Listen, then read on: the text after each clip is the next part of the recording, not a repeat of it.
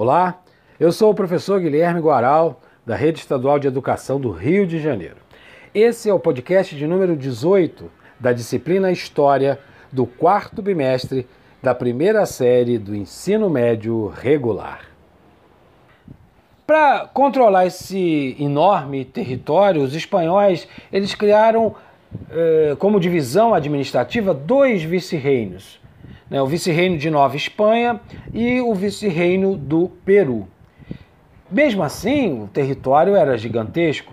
Se pensarmos hoje, cerca de 17 países são constituídos a partir do que antes era a América Espanhola.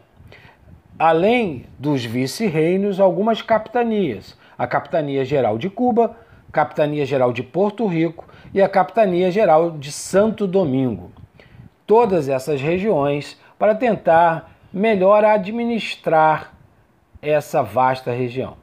Algumas instituições foram criadas para ajudar nessa administração, como a Casa de Contratação, o Conselho das Índias e a Real Audiência, que eram os tribunais de justiça estabelecidos aqui para julgar os crimes que aconteciam naquela região. Dessa forma, com vice-reinos, com é, capitanias gerais, a administração funcionava.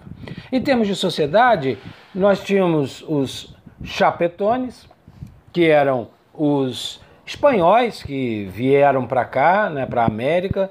Né. Quando tinham filhos nascidos na América, eles já se chamavam criolhos. Né. Diferente dessa ideia do crioulo como o negro, né, aqui na América Espanhola significava nascidos na América. Eram brancos, descendentes dos espanhóis, mas nascidos na América.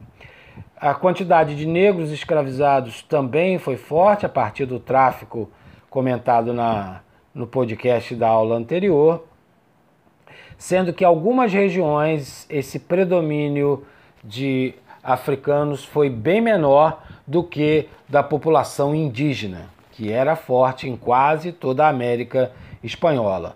Você vê, por exemplo, nas regiões da atual Argentina, Uruguai, Chile, uma população negra bastante reduzida, por conta de serem regiões que não tiveram um grande impacto dessa leva do tráfico escravo vindo da África. Outra característica dessa sociedade era a difícil mobilidade social e a mestiçagem era muito reduzida. Levou bastante tempo, isso só no processo de independência, lá no século XIX, em que o processo de mestiçagem vai se tornar mais comum na América Espanhola.